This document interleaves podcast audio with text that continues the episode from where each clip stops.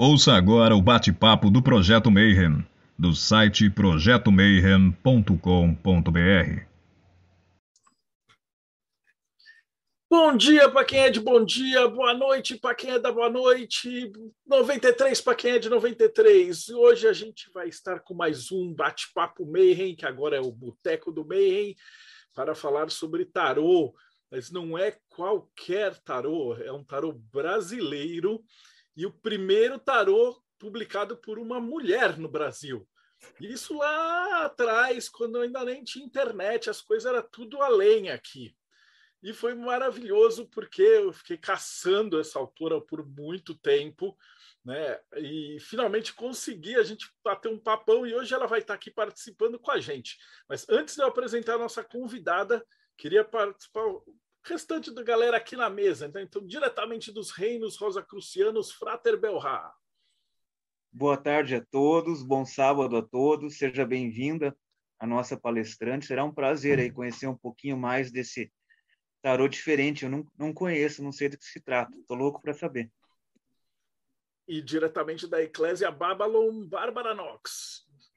Olá, pessoal, 93 super empolgada hoje. Eu, como uma pessoa que sou muito investida na história do tarô e na história das mulheres, com certeza hoje será um deleite essa entrevista. E a nossa convidada, seja muito bem-vinda, Tana Maete. Obrigado por estar aqui com a gente no programa. Obrigada a você, Marcelo. Muito boa tarde, boa noite, bom dia para quem for de cada um deles. É, eu que agradeço né, o convite foi uma surpresa, porque o Taroadó está tá, no forno de novo, pronto para sair uma nova tiragem, uma nova versão, inclusive. E, e eu estava com ele na gavetinha, e de repente Marcelo me procura para falar dele. Eu achei que nada é por acaso, né? Então, achei que tem tudo a ver. Eu falei assim: olha, eu estou no outro projeto agora, mas vai ser uma delícia também falar com vocês sobre o Taroadó. É, a gente adora tarô, a gente acredita em um monte de coisa aqui, menos em coincidência. É, então, a, a primeira pergunta que a gente faz para todo mundo que vem aqui no programa é como é que você chegou até aqui, né? Como é que você começou? De onde que você começou a estudar magia, chegou no tarô? A gente brinca aqui e fala que é, todo mundo era criança, ia na missa, né? Pegava a hóstia e tal, menos o Frater Belrá. Ah, e aí depois, passados aí 20, 40 anos, está aqui lidando com as cartas do demônio e tal. Então, como é que foi isso aí, né? É, foi bem isso, né? Sabe, você vai da missa para o centro espírita, né? Eu, minha, meu caso é bem esse, assim, era uma família católica, bem católica, e o outro lado da família bem espírita, e eu transitei nesses dois mundos, e, e querendo entender o mundo de lá. Eu, eu não, nunca estava satisfeita com o mundo daqui, eu posso dizer assim que eu nem era muito satisfeita mesmo, sabe? Eu era uma criança é, inconformada. Eu não me conformava com o mundo, eu não me conformava com, com a vida, com, com tudo. Eu, eu queria entender por quê. Porque falavam muito de Deus, eu falei assim, puxa vida, Deus fez assim. E eu queria entender o que, que passou na cabeça dele. Eu falei assim, eu quero entender o que, que passou na cabeça do cara quando inventou fazer tudo isso. Para que, que ele botou tanta gente nesse mundo? Eu queria entender se tinha vidas fora daqui, e eu tive uma avó que foi, que eu considero assim, que foi a minha primeira iniciadora, né? Ela me iniciou. Ela me levou para esse outro mundo, me levou para assistir, eram os deuses astronautas no cinema, e eu ali a minha cabeça fez boom, eu era criança, né? Tinha dificuldade até de ler as legendas ainda, e ela traduzia para mim rapidamente. Era foi minha minha jornada começou, eu posso dizer que começou com ela ela me entendia, porque eu queria entender o que, que tinha fora daqui e o que, que passava na cabeça do Criador. E, e assim, eu até fiz aqui uns slides para poder contar para vocês né, um, pouco a minha história, porque não tem como falar do Taroadó sem contar um pouco da minha jornada, porque ele é meio resultado disso, tá? Eu tive essa coisa assim de nascer entre duas famílias muito é, sei se não eram radicais, mas eram um pouco. Tinha, tem sempre tem um pouco de radicalismo dentro das religiões, né? Então, eu, eu não ficava satisfeita com as respostas e quando eu começo a ler, porque isso a minha indagação vem de antes, mas quando eu começo a ler, eu ficava inconformada na escola de ter que ler é, livros que não me respondiam coisas, né? Então eu fui atrás, eu ia para eu ia para dentro de livrarias espíritas para ler. Eu era ávida assim de querer entender. Alguém ia me responder o que que acontecia. Por que, que a gente vivia aqui? Para quê? Eu queria muito saber para quê, qual era a função da vida não era só viver, né? Tipo, Gonzaguinha, tudo bacana e tal. Eu queria saber qual era. Tinha, tinha que ter um propósito, né? A minha busca sempre foi o propósito. E aí, assim, vou, posso compartilhar aqui a tela já, porque aí eu vou falando. Fique à vontade, aí a gente vai, vai te interrompendo com as perguntas. Pode interromper. A ideia de como é que era estudar tarô, o que, que veio primeiro? Veio o tarô, foi para o ocultismo, foi para espírita? E, e como é que era fazer isso numa época que não tinha internet, não tinha, não tinha internet, absolutamente nada. É, não tinha o mestre Google, né? Você tinha que correr atrás de quem sabia. Você tinha que procurar quem, quem sabia e, e, e entender quem era confiável no mundo para realmente te responder. Eu, eu fucei muita coisa. Eu andei no budismo, mas eu, eu não chegava a me entrar. Eu ia lá, ouvia, lia. Eu fui no Hare Krishna, eu, eu fui Seishonoye, eu, eu fui catando, eu fui, mas nada me, me nada me respondia. A minha primeira resposta foi do além mesmo. É, foi meu mestre espiritual que chegou eu tinha uns 20 e poucos anos aí, 21, e foi numa virada na minha vida, porque ele veio com muitos sinais, veio com muitas histórias e, e foram muita e muita coisa assim que eu, que eu digo que todo todo buscador, todo esotérico tem um pé no, no, no ceticismo, né? Porque o que faz a gente buscar é a gente não acreditar no óbvio, não aceitar respostas prontas e, e querer indagar as respostas que vêm, né? querer entender por que, que é assim. Né? Eu fui, eu estudei em colégio católico, por exemplo, e eu, eu era o, o, a dor de cabeça né, das freiras, porque eu fazia perguntas que quando eles não sabem, eles dizem que, que faz parte do mistério, que é não sei o quê, e eu ficava assim, pirada com isso, eu queria realmente entender. Então, assim, nessa, nessa busca, e quando chega esse mestre para mim, é, Eliá, ele, ele abre uma cortina.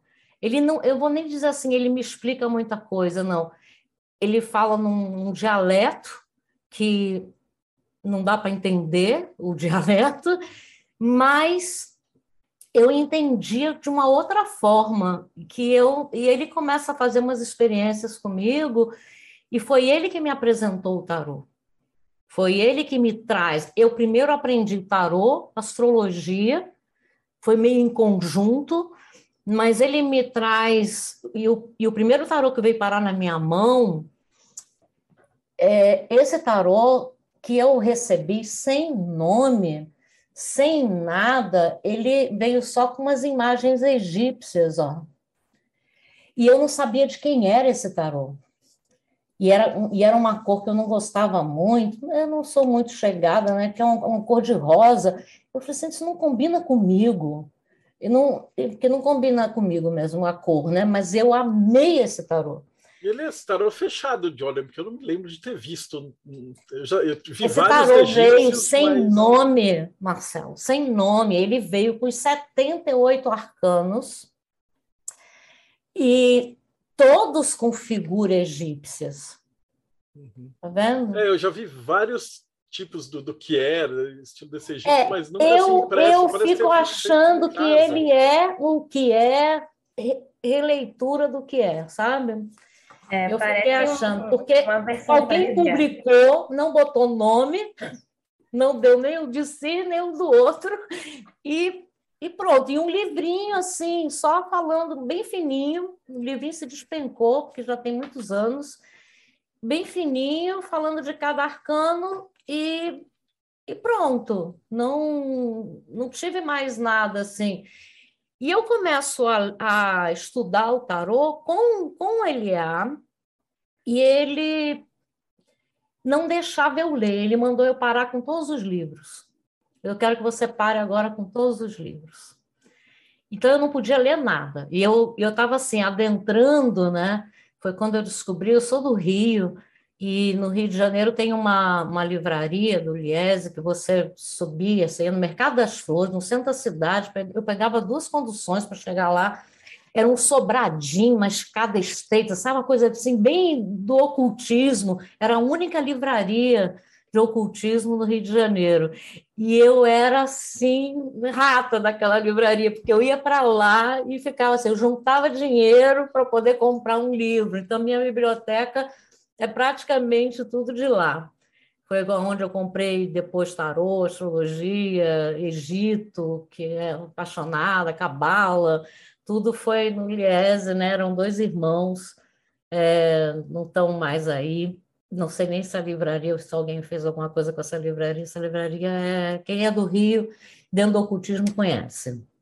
E e eu começo a, a, a, estudar mesmo sem os livros. Primeiro, eu tive que receber do alto, né? E eu, ele só deixou eu começar a ler depois que eu fiz, eu aceitei começar a atender. Não, depois que você estiver atendendo, que eu vou deixar você ler. Eu quero primeiro que você pratique. E esse foi sempre o método dele, né? De me ensinar primeiro a experiência e depois a teoria. Eu quero que você estude pela prática. Na prática você vai entender e depois você vai entender muito mais a teoria se você já tiver praticado.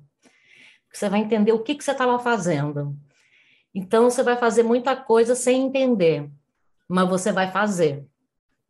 Então ele me deu duas regras assim básicas que eram para eu poder, poder começar o atendimento era nunca diga para o outro aquilo que você ainda não faz.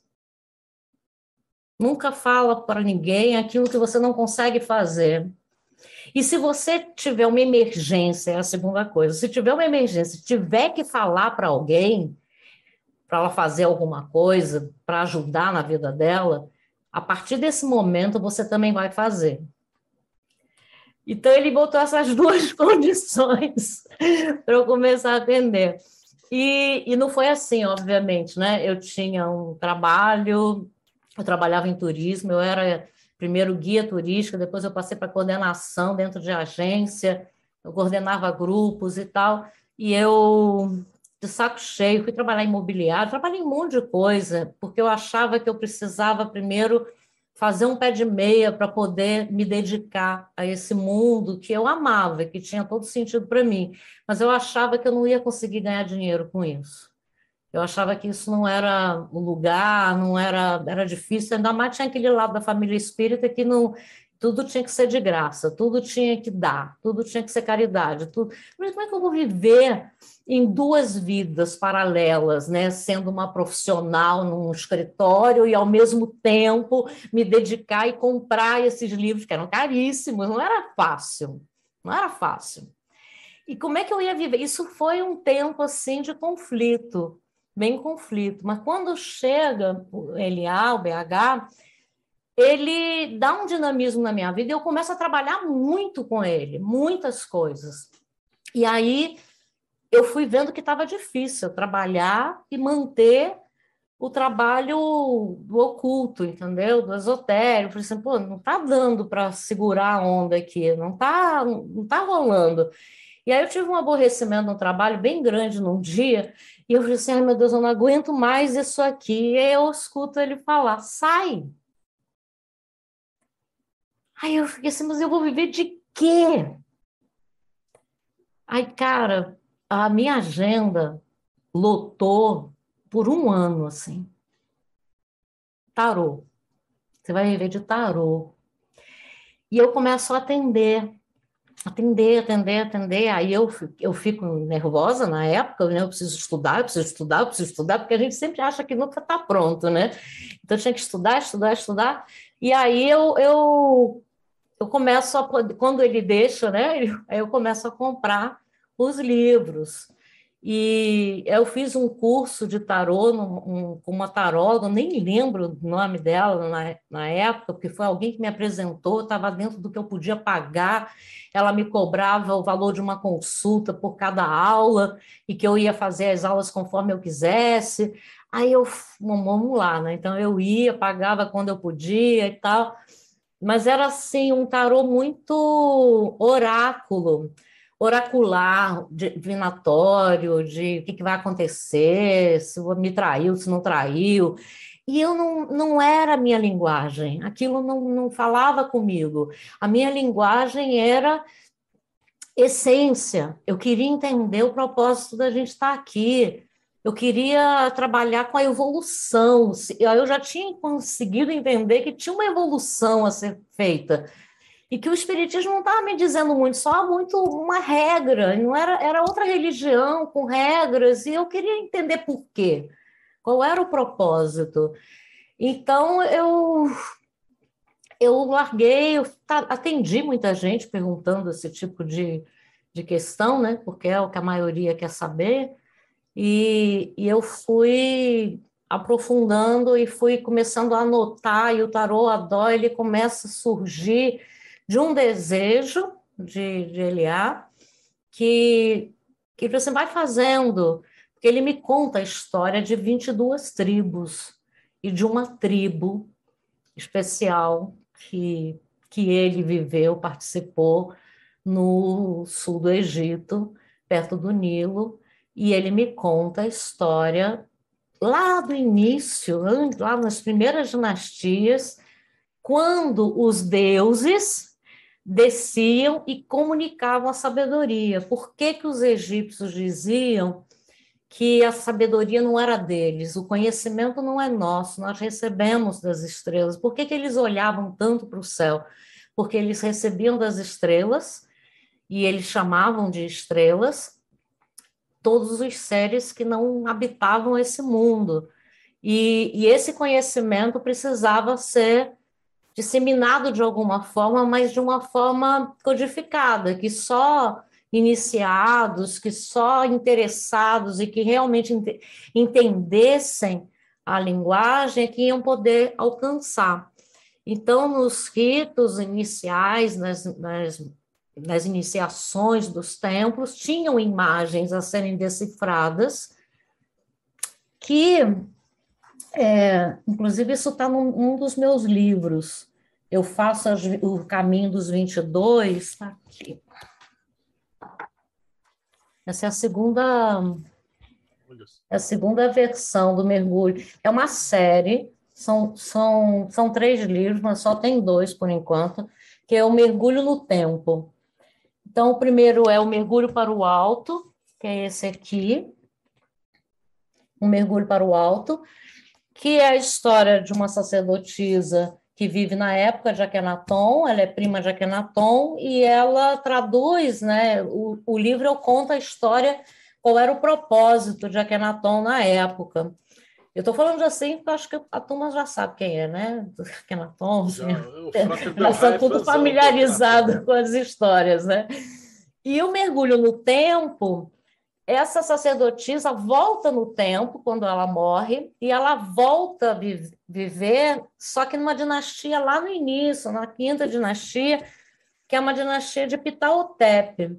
Pitaotep é menos conhecido, mas foi um vizir do faraó dessa época, e era um, um, um grande mestre. Né? Ele era fã de Imhotep, construtor da, da pirâmide de, de Josa, e e ele foi o primeiro congressista da história. Isso que a gente está fazendo aqui hoje, Pitaotep fazia ao vivo com os sábios da época no templo dele, porque ele acreditava que tinha que trazer de fora pessoas que soubessem outras coisas para eles mesclarem as sabedorias ali e entenderem a linha que constrói tudo isso.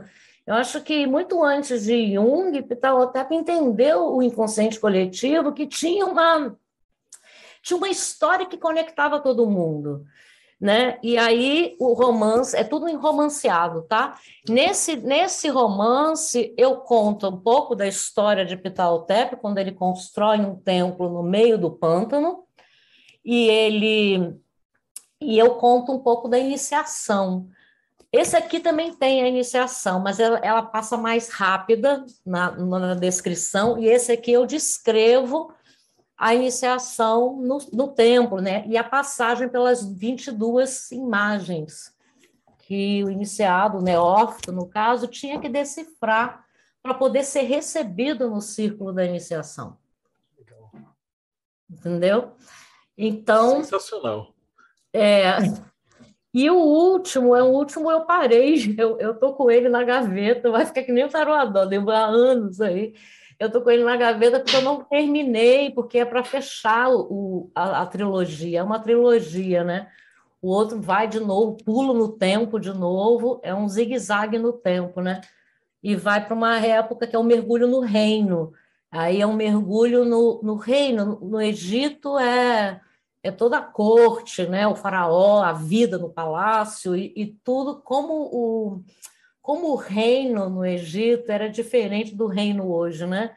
Porque o reino está relacionado com Malkuth, está relacionado com a base da árvore da vida e, e, e para mim a cabala sai daí, né? A cabala sai de dentro do Egito, foi isso que eu, que eu consegui entender. Estudei com um mestre cabalista judeu, e ele mesmo, que foi até ele foi até escanteado da, da ordem dele por ele levantar essa suspeita que a Cabala sai do Egito e ele coloca que Moisés, na verdade, não, não saiu fugido. Moisés, ele, ele é mandado, ele é, ele é incumbido de uma missão e levar um povo para fora do Egito, porque estava atrapalhando lá. Assim, leva esse povo daqui. E Moisés era iniciado e ele resolve passar as instruções de uma outra maneira, na linguagem agora desse povo, que ele também falava lá a língua, de alguma forma. Então, ele adapta o cabacho, a cabala egípcia, ele adapta para uma outra linguagem né? Então sai dali e vai, vai para fora do Egito. O egípcio sabia que, ele, que aquela civilização ia terminar, né? Então eles cuidaram para que ela fosse adaptada para outros povos e a gente ter acesso a isso. Então, para mim, eu encontrei no Egito é, as minhas respostas e elas vieram se completar na Cabala, porque a Cabala traz uma linguagem, apesar de que muito difícil para muita gente, mas ela para mim ainda é mais fácil do que os textos egípcios, né? Então, assim, mas uma clareia a outra, uma me explica a outra, entendeu? Eu, eu, eu fiz uma fusão das duas e eu construí a linha doriana de pensamento. Com essa fusão, junto com os ensinamentos de BH e os ensinamentos dos mestres cósmicos que eu fui apresentada a eles por BH, né, por Eliá. Então, e o tarô Adó é uma mescla disso tudo. Eu acho que eu consegui fazer aqui uma, uma explicação, não sei. Vou compartilhar aqui, que eu acho que eu nem compartilhei a tela, né? É. Vamos.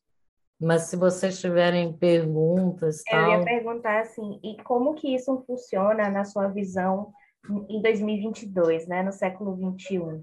A gente faz o quê? Uma readaptação dessa linguagem, como você falou agora, Peraí, peraí, peraí, peraí, peraí, peraí, peraí, que vocês sumiram agora aqui de mim. Peraí, só um minutinho. eu, eu, eu, preciso ver vocês. Peraí, vou interromper o compartilhamento de novo para ver o que, que aconteceu, por que, que sumiram. Não, não era para sumir, né?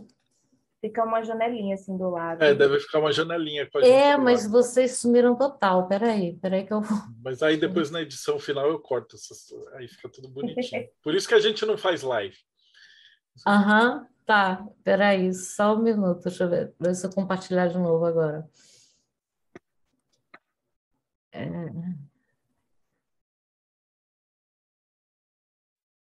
Vocês estavam vendo a minha tela? Sim.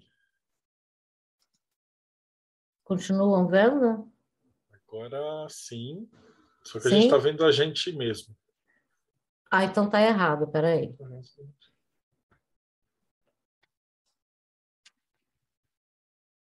Eu não, não entendi por que, que ele não está indo para lá. Deu um pau aqui.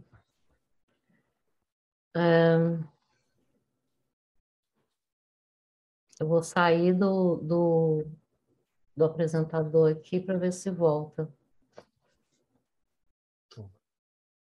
Não é para vocês se verem, né? é.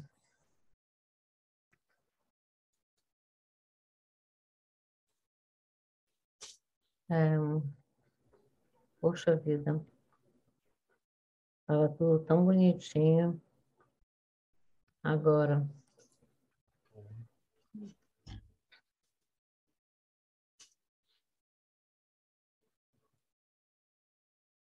E agora? Estão vendo? Não. Será que é as mãozinhas? Tenta baixar a mão, Bárbara e Frater. Ah, agora foi. Foi? Estão vendo a tela? Agora, agora eu estou vendo vocês. Eu não sei o que estava acontecendo aqui. Eu acho que eram as mãozinhas, hein? Ah, será? Será? É. Não, sei lá. Bárbara, eu vou te pedir para você fazer a pergunta de novo, porque me... Tudo bem. Não, é, a pergunta é como que essa todo esse saber, todo esse mistério, todo essa, esse processo iniciático se traduz ou se adapta ao século XXI, aos buscadores de 2022? Como que isso funciona na sua visão? Olha, é, eu estou justamente aí, nesse, nesse pedacinho que você colocou, porque eu fiquei de 83, que foi quando o Eliá me procurou, até 93, foram 10 anos, é, isolada trabalhando com ele e fazendo as iniciações, porque eu, eu entrei para uma loja iniciática de cabala, os templos egípcios. Eu me iniciei nisso aí, tudo, fiz minha formação e eu vim-me embora para João Pessoa. Nessa época, em 93, 94, eu, comecei a dar muitas palestras, eu viajava, eu ia para São Paulo, Rio, fui para o Sul, vim, vim para o Nordeste, vim para Recife, é, Natal, João Pessoa, enfim. E aí João Pessoa me, me tocou de alguma maneira e me chamaram para vir de novo e de novo, e eu acabei me mudando para cá. E eu abri a minha meu centro de estudos, né, meu, minha loja e, e templo aqui. E são, tem aluno meu aí que pode dizer, são, são 29 anos né, que eu estou aqui, 28, por aí. E, e na pandemia, eu já vinha um tempo pensando nisso, mas acho que a pandemia veio como um marco, assim, agora, é agora ou não. Você vai ter que mudar a forma. Não dá para ser mais fechado dentro da iniciação, não dá mais para ser dessa maneira, vai ter que adaptar essa forma iniciática para fora. E aí eu resolvi abrir. E aí eu vi que eu, eu, resolvi abrir numa época que agora é só internet. Antigamente não tinha, né? Era você tinha que ir atrás dos mestres, de quem sabia. E hoje não. Hoje você tem que entrar num mundo onde tem muita gente dizendo que sabe, que às vezes não sabe, mas tem, tem assim aos montes, e você tem que achar o teu espaço. Eu agora vendo o canal de vocês, eu me arrependo de não ter feito no YouTube, porque eu fui para o Instagram, mas eu sou assim palha nesse negócio. Eu não, eu não, eu não me entendo muito com o mundo digital. Eu me entendo aqui com o Zoom, apesar de que hoje ele me deu uma, uma rasteira, mas eu não sou muito, eu não, eu não me considero uma pessoa do mundo digital. De, digital, assim, de mídias sociais, né? E a gente também. A gente é. está no episódio 300 e pouquinho, a gente esquece de fazer jabá, esquece de, de, de fazer as apresentações. É que a é... nossa preocupação é chamar as pessoas que sabem o que estão falando, ao invés de fazer a coisa bonitinha, né? Então, é, é não é fácil, é achar, é isso que você falou, achar a galera que sabe para poder passar essa informação, né? É, isso não é um trabalho fácil, não sei. Eu, eu achei que no YouTube vocês conseguiram fazer uma coisa muito legal, né? O Instagram, ele é muito aleatório, né? Limita muito a gente, né? Ele limita muito, é muito curto. Não, mas esse negócio do YouTube também é tudo sem querer, viu? Porque, na verdade, eu não ia fazer esse programa nada. O pessoal ficou me enchendo a paciência por semanas, porque não ia até o Rodrigo é o culpado. Ele está ali embaixo. Pode abrir sua câmera, ele está atrasado hoje. Mas ele eu que é o culpado, ele falou, precisa fazer, por que, que não vai entrevistar os palestrantes, né? Daí a gente se enfiou nisso aqui.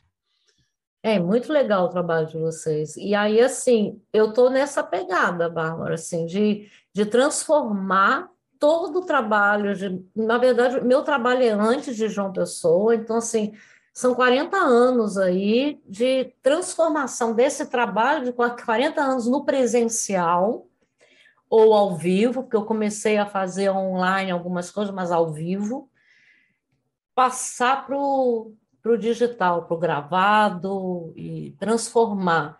E a única forma que eu, que eu encontrei foi fazendo curso, né? Então, eu estou na pegada de gravação de curso. Marcelo está tentando fazer essa entrevista comigo há um tempo, mas foi justamente, pegou a época que eu estou gravando um curso que eu fiz um, peguei o meu método e transformei em aulas mais passo a passo, porque aula iniciática você não tem um passo a passo, né? Tem pessoas aqui que eu estou vendo que estão aqui comigo há mais de 20 anos, porque não, não tem um passo a passo, você não faz a coisa assim, porque nem, nem é, a didática do iniciática é diferente, né? Você tem que ir soltando as coisas, a pessoa tem que ir juntando o quebra-cabeça, porque cada um vai montar um quebra-cabeça diferente e fazer isso, isso pirou um pouco a minha cabeça. Como é que eu vou transformar isso para esse século, do, em 2022? Como é que eu vou fazer isso? Mas eu estou conseguindo, assim, eu estou fazendo um, um, as gravações estão ficando legais, né? Os alunos que já conhecem meu método estão assistindo algumas coisas e dizendo que está ótimo. Então, assim, eu estou confiante que eu vou conseguir levar um pouco mais da iniciação, mas sem falar dela e sem, sem, é, sem colocar esse compromisso iniciático, porque quem é iniciado sabe que a gente tem um compromisso. Então, é, de uma forma mais lúdica, mais porque para mim o que importa é a essência mesmo do que é ensinado. O que importa para mim é o que a pessoa encontre a chave dela, o norte, o destino, que não é destino, porque destino é igual para todos, né? A gente tem um livre-arbítrio aqui que é quer fazer, faz, quer não quer fazer, não faz. O único livre-arbítrio que a gente tem, na verdade, é esse, né? Porque todo mundo está aqui para evoluir. Então, é, não sei se eu te respondi, mas é para mim é, é uma coisa que a gente está em fase experimental mesmo, porque como trazer. Eu trouxe a iniciação egípcia para cá adaptada. Tudo é adaptação, né? A gente tem que estar sempre adaptando os novos tempos e, e tudo mais. Acho que é isso. fantástico.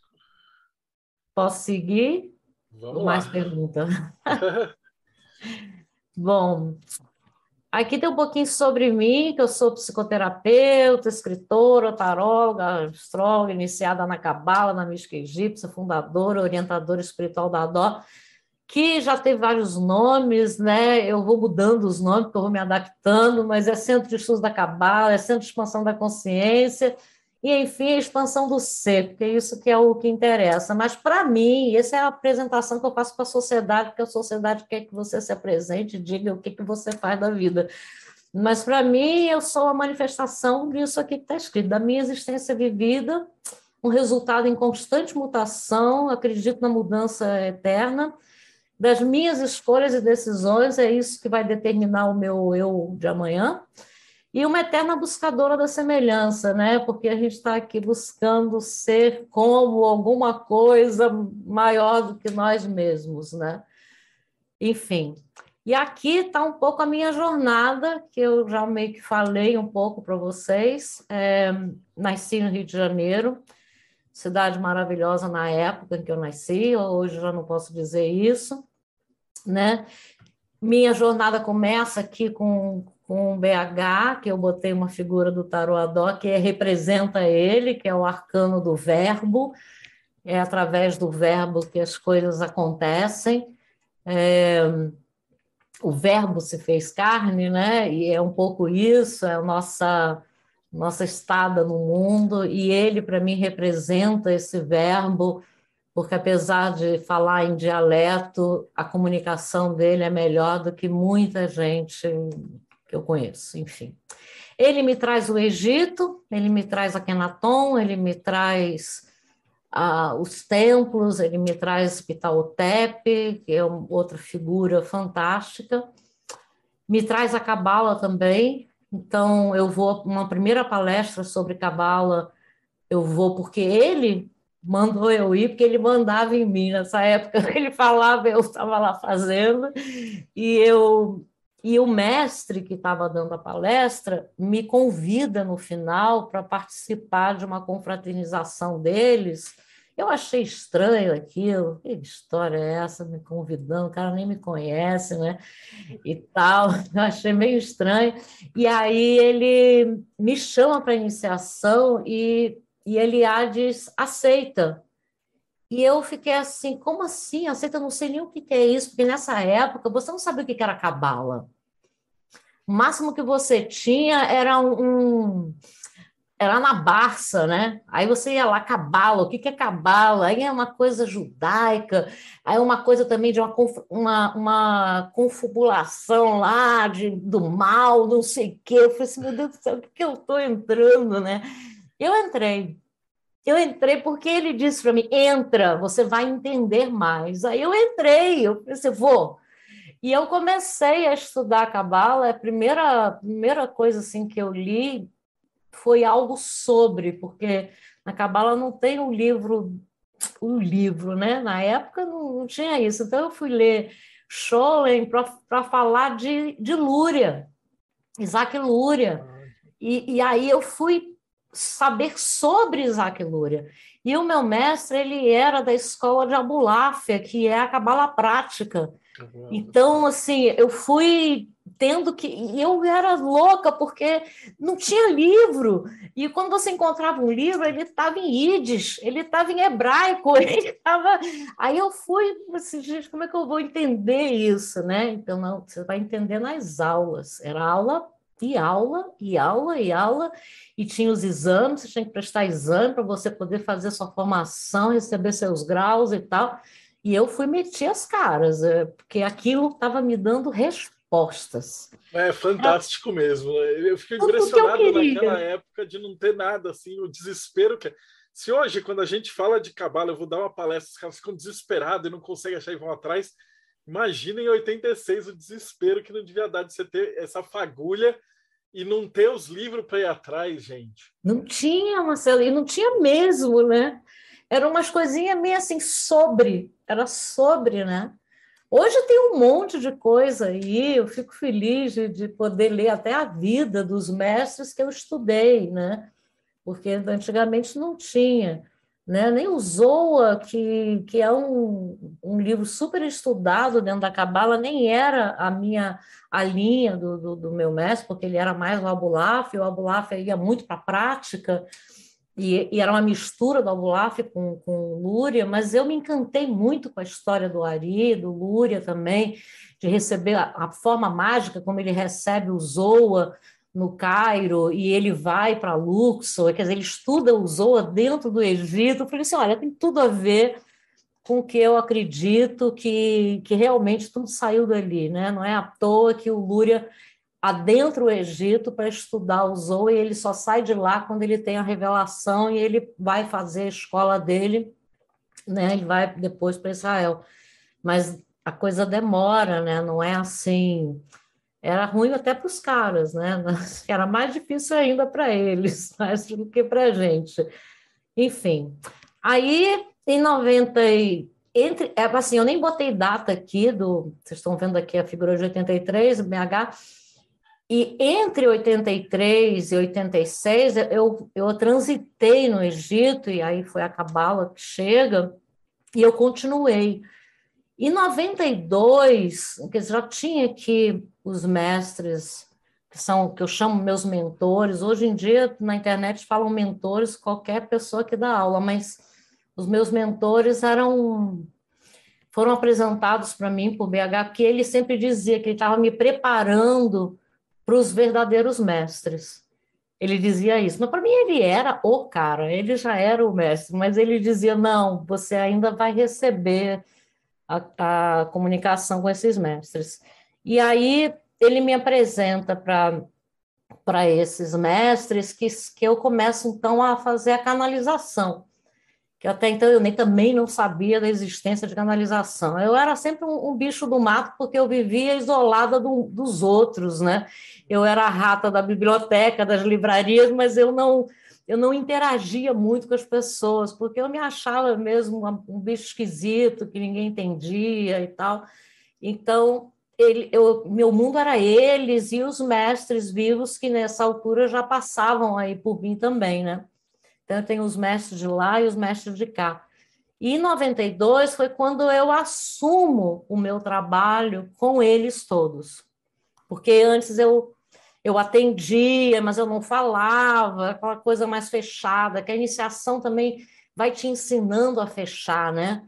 Ela vai ensinando a você a ficar cada vez mais fechado ali no seu círculo. Então, em 92 eu abro, foi a minha primeira abertura, viu, Bárbara? Assim, foi a foi em 92 porque eu começo a dar as palestras com os mestres e com orientação deles e eles falam que eu ia ter que deixar o Rio de Janeiro. Foi bem doído essa época, não vou nem entrar aqui, porque isso é uma outra palestra enorme aí, uma outra entrevista, porque foi uma transição que eu fiz sim, com meu coração, com a minha alma, mas eu, eu tive que deixar umas coisas para trás que foram bem difíceis, inclusive meus filhos, né? Então, eu tenho três filhos, só um veio comigo, eu tenho gêmeos, os gêmeos ficaram no Rio, e foi muito difícil, mas eu estava com muita fé de que o céu estava pedindo, eu digo que o céu que me guia, e o céu estava me guiando, ele estava pedindo isso, eles não iam me sacanear, alguma coisa ia acontecer de bom. E aconteceu que eles depois vieram, eu já conto assim o final para todo mundo ficar bem, está tudo certo, eles estão vieram, estão morando aí comigo também, não comigo, mas a vida deles, né? E é, e eu montei, foi em 94, eu fundei a ADOR. ADOR, Centro de. No início era Escola Iniciática ADOR, e depois virou Centro de, de Estudos da Cabala, Centro de Expansão da Consciência, Expansão do Ser, é tudo isso. É tudo isso, tudo isso junto, e a linha doriana de pensamento, onde eu né, junto, uno todos esses ensinamentos. E hoje é, essa bússola aí está representando o método, né, o meu método, que é o eixo do ser, que eu junto tudo da linha doriana, tudo isso que eu estou falando para vocês, para ajudar o ser humano a encontrar o seu norte, a encontrar sua, sua motivação. Tem muita, a maior doença do mundo hoje é depressão, ansiedade, falta de rumo, né? E eu acredito nisso, que as pessoas estão aqui, a evolução do ser humano é elevar a consciência de si ao mais elevado nível da sua percepção, porque eu acredito, isso eu aprendi na Cabala também, que a gente não tem, né, ninguém é perfeito, mas todo mundo tem um centro e todo mundo tem um ponto de perfeição a ser alcançado. Esse ponto é de acordo com o nível que você alcançou na sua vida anterior e você vai galgando esses níveis, né? Então, todo mundo tem um ponto de perfeição a ser alcançado. Então, eu acredito em todas as ciências, esotéricas ou não, que seu, elas vão ter o seu valor à medida que ajudem o homem na sua evolução, de verdade, não, sem manipulação, sem de verdade. É, é, tem que ser assim, mas eu estou vendo aí duas mãos levantadas, vou deixar vocês perguntarem, porque se vocês deixarem, eu vou falando, vou falando, vou falando. Vocês querem perguntar, né? Bárbara e Frater? Eu gostaria de fazer uma pergunta no seguinte sentido. Você comentou, bem no comecinho aqui da palestra, que a grande maioria, e é uma verdade, das pessoas que buscam o tarô ou outro qualquer oráculo, né? seja os búzios, as runas, enfim, 90% das pessoas que buscam né, são pessoas com viés profano, são pessoas profana, profanas que não se interessam propriamente pelo esoterismo. O que eles buscam é um exoterismo com X, né? ou seja, uma resposta para um casamento, para uma entrevista de emprego, para se mudar de uma cidade, comprar um imóvel. É isso que eles buscam, né? E, na verdade, o tarô em si, ele é um caminho iniciático. Tanto é que você consegue fazer essa correlação com a Kabbalah.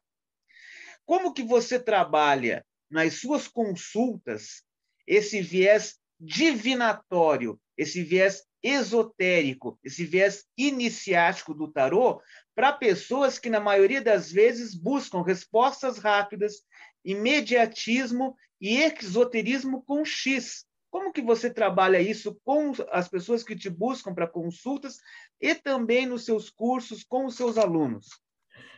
Frate, eu dei aulas, eu ensinei, eu dei muito curso de tarô, muitos. E aí eu passei o consultório para os meus alunos. E eu parei de atender. Eu só atendo hoje aluno não atendo mais gente de fora.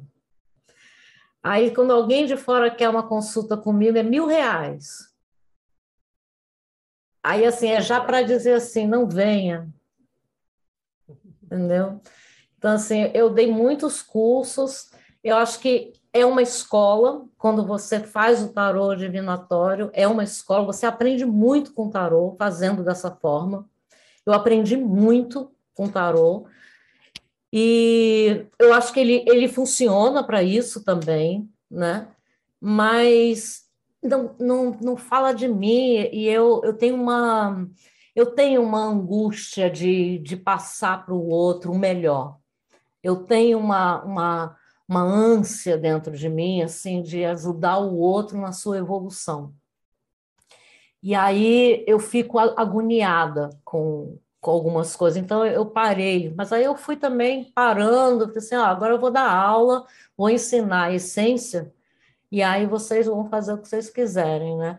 E aí tem gente que atende e que é ótimo, é, ele funciona mesmo com o oráculo, né? Legal e tal, mas só que para mim chegou uma hora que não, não dá mais eu não, não consigo mais.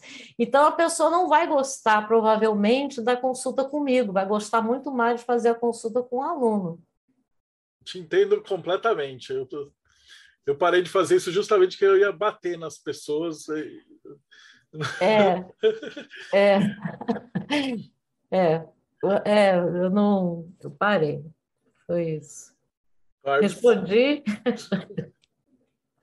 É, Bárbara. Então, o que, que significa a dor e o quanto que o seu baralho se aproxima e se distancia dos outros baralhos iniciáticos? Vamos lá.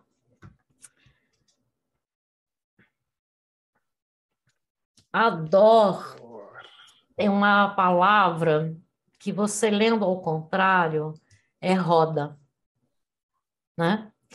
Roda é a tribo do meu mestre, Eliá, BH, que está, inclusive está em um dos arcanos. Eu vou pular aqui, acho que tem aqui um, o seguinte, essa, essa, esse arcano lá embaixo, que tem umas ocasinhas da tribo.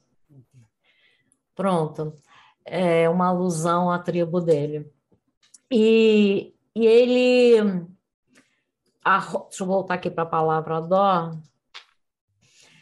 E ela é um acrônimo assim, de duas palavras em hebraico: ad, de eternidade, de eterno, o movimento eterno aqui, e ora é luz. O que gera luz é o movimento, é o, é o constante movimento, a constante mudança, é o girar da roda. Então, é rodador, né? Porque é, é, é, uma, é um constante movimento, e esse, isso é o que faz gerar a energia, e a energia é que traz a luz, tá? E, e foi um nome completamente estudado assim, dessa forma, mas foi um nome que me dá muito trabalho até hoje, né? Eu tive que tirar esse apóstolo, eu tive no site teve que botar com hífen, aí eu descobri que o AD é uma é uma é, dá muito spam, tem muito spam com essa com essa com essa letrinha. Eu falei assim, ah, meu é, Deus porque é propaganda em inglês, né? Então, assim, me deu muito trabalho ir para o mundo digital com essa. Aí no Instagram eu botei arroba Ador Consciência, tudo junto, sem ir, Ador Consciência. E é um outro problema porque as pessoas falam ador. As pessoas não ah. falam ador. Aí eu já, já usei também botando acento no O, ador, porque é difícil mesmo, né? Ad, é ador ador, mas ninguém vai falar ador, então é ador. Mas é, é o significado é esse. Assim. Mas é muito lindo esse, esse significado. Então, a gente passa por cima. Isso, a gente passa por cima, né? O, mundo profano, como diz o Frata, não, né? Eles, não, eles dificultam aí para eles, mas faz parte do, do iniciático dentro do tarô Ador, né? Que é um tarô iniciático mesmo. É... E ele é iniciático no, no, sentido da palavra mesmo. Quando a gente fala da Golden Dawn e tal, você tem os graus maiores que onde o, o iniciado ele é obrigado a fazer um tarô, né? Então você tem lá o próprio Liberté, o Crowley fez, o Wade é. fez, e o pessoal avançado. E o teu jeito foi maravilhoso, porque ele é a essência de todo o trabalho iniciático. A pergunta que eu ia fazer é quem desenhou como é que foi para ilustrar e para pintar? Como é que foi esse processo de, de fabricação do tarô? Bom, a primeira versão, que é essa daí que vocês estão vendo e que vai continuar os 22 maiores, eu posso botar ele aqui, ele vou botar aqui a, a essência. Aqui, ó. Deixa eu começar com esse aqui que você vai entender. É, e começa com a essência, tá? O primeiro arcano do, do, do tarô Adó é esse aqui, é a essência. E aqui é para você entender, porque esse aqui é o arcano 15. O tarô Adó não tem nome, não tem os números, nem os nomes nas cartas, né? Então, é, é, porque vocês vão entender, porque eu vou mostrar para vocês a tiragem que se faz com ele, tá? É uma tiragem que é diferente de fazer com a mandala, essas coisas. Então, a nossa essência ficou presa quando recebemos a túnica de pele, na Gênesis fala, né, que é Adão e Eva recebem a túnica de pele, a queda, quando eles caem, e a gente recebe esse corpo, porque o corpo antes era luz, era essência. E aí a gente recebe a matéria. Então, quando nós encarnamos aqui, a gente perde a memória. Não é a memória essa que a gente fala aqui, que se perde no Alzheimer, não. A gente perde a memória cósmica, a gente perde o saber de si, saber quem é, saber origem e tal.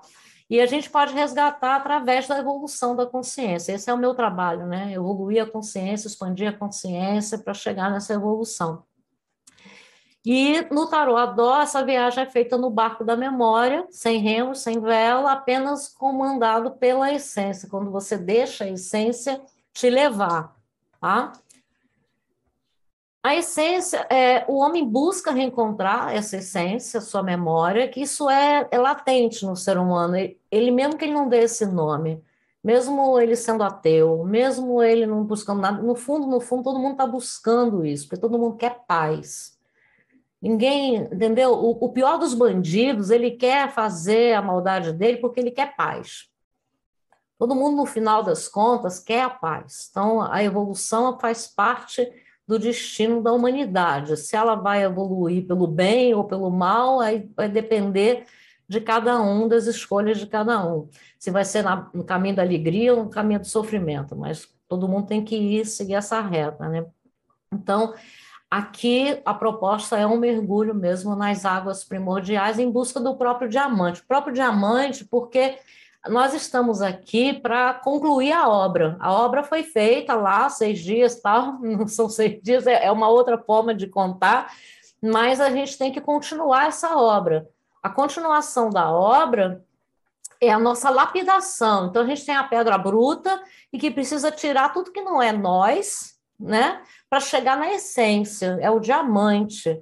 É, eu já vi até Marcelo usar a história de Michelangelo falando disso, né? Que tira tudo que não é cavalo para chegar no cavalo, né?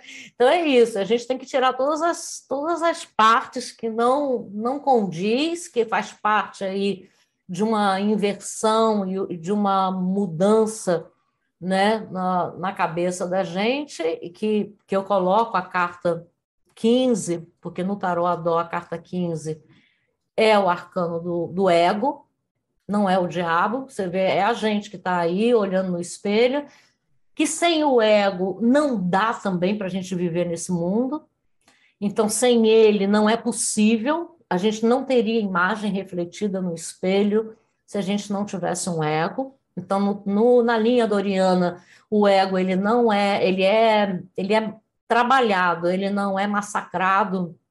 É, às vezes é preciso um pouco, mas, mas ele não é exterminado, né? Você precisa trabalhar o ego para que ele trabalhe para você e não você ficar escravizado dele, né? Então tem a relação com o arcano do diabo quando ele tem aquelas correntes ali, dois seres acorrentados e aqui no tarô é você mesmo ali acorrentado para não deixar dúvida que é você que está acorrentado pelo seu ego quando você fica ali entre a dúvida, os medos e uma série de coisas que você fica também preso a um achismo, né? O senhor já sei, eu tenho várias nomenclaturas, é o senhor já sei, o CDM, o CSE, é, é, tudo é um, são vários complexos e vários achismos e tal. E a estrela aqui é invertida, né? Porque é quando a gente inverte a posição das coisas, né? O espelho reflete uma outra coisa e a gente acha que está tudo certo, mas não é. E, enfim, a gente dá tudo como muito certo uma coisa e não é. Então, é, é a estrela que está invertida da essência para ele, né? Da essência, ela tem essa estrela do mar, que é como se nós fôssemos uma estrela que vem do céu, a estrela cadente, e ela cai no mar e ela fica ali, né, pulsando até ser encontrada. É... Marcelo, não sei se eu respondi tua pergunta. Você me perguntou, desculpa. eu ia perguntar do processo mesmo, para desenhar isso. Foi ah, o desenho. Desenhou, pintou. Desenho, não, o desenho eu fiz o esboço, eu disse que eu queria, eu não sou eu não sou desenhista, não sou música, mas eu faço a música, eu faço desenho, eu faço rabisco, eu vou fazendo as coisas e vou atrás de quem sabe fazer melhor, né? quem consegue, e pedir. Nesse esse caso aí, quem, quem desenhou para mim foi o sobrinho do meu marido, ele era adolescente na época, e ele tinha uns cartões, ele fazia uns cartões e tal. E aí eu falei assim, Ô, João, você não está afim de fazer um trabalho para mim, tal, de desenhar umas cartas, são 22 e tal. Me lembro, na época, na época, isso na época do Rio de Janeiro, que as pessoas tudo pediam, a gente cobrava em dólar, né? Virou uma época, não sei se vocês sabem dessa época, que era uma época que tudo era cobrado em dólar. Você ia fazer uma consulta com astrólogo, era em dólar a hora. O tarólogo também, tudo era em dólar, terapeuta, teve um período que se pagava as coisas, se dizia o valor em dólar. Eu acho engraçado isso, né? Que o mundo vai virando e hoje a gente está aí também preso na, no valor do dólar, mas esse aí, eu me lembro que eu paguei em dólar para ele, para ele fazer os 22 arcanos.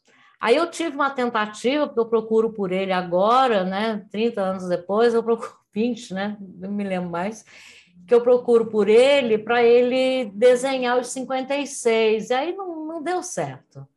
Não deu certo. O traço dele mudou, não era mais o adolescente, ele mudou e tal. E aí eu tenho aí uma pessoa que está me ajudando a fazer o tarô, que é o Dinho, que ele está aí, e, e, mais dois filhos, meus filhos gêmeos, que também desenham. Aí são os três que estão né, trabalhando, já terminou, agora está na fase de digitalizar para a gente poder fazer o, o, impresso mesmo, né? É, mas na, naquela época não tinha digitalizar, né? Tinha que ser na fotografia, não, foi fotolito, fotolito é? foi fotolito, Marcelo, foi. Eu tenho até ainda essas lâminas do fotolito.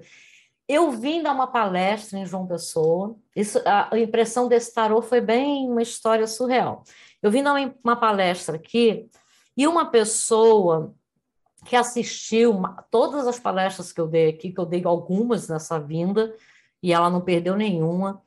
E, e ela foi uma pessoa muito querida, e ela falou assim: Você não vai imprimir esse tarô, porque eu só tinha as lâminas no desenho, né? Você não vai imprimir isso? Aí eu fiquei assim, eu não tinha dinheiro para quase nada, né? Eu falei assim, como é que eu vou imprimir um tarô?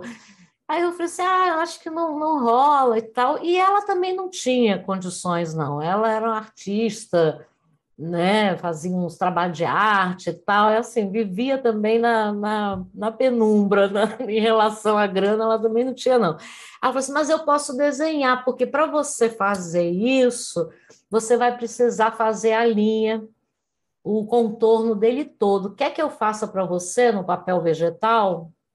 Eu falei, tá. Aí eu deixei com ela, ela fez o, o, o trabalho no papel digital para mim. E eu falei, ó, só não posso ficar sem isso porque são meus originais. Eu deixei o original com ela, olha só a resposta, né? são meus originais. Eu não posso te deixar ele. Não, tudo bem, eu te devolvo antes de você ir embora. Aí ela me devolveu e me deu o trabalho, o contorno. Ela deixou comigo aquilo contorno no vegetal e o, e o baralho. Tá, dei a palestra, fui-me embora, fui, voltei para o Rio, fui convidada a vir de novo, voltei para cá, passei 40 dias aqui dando curso de tarô a dó, sem o tarô, mas dando as aulas, só, no, só na Xerox, né? Fazia Xerox e distribuía, preto e branco, vamos colorir que faz parte do aprendizado.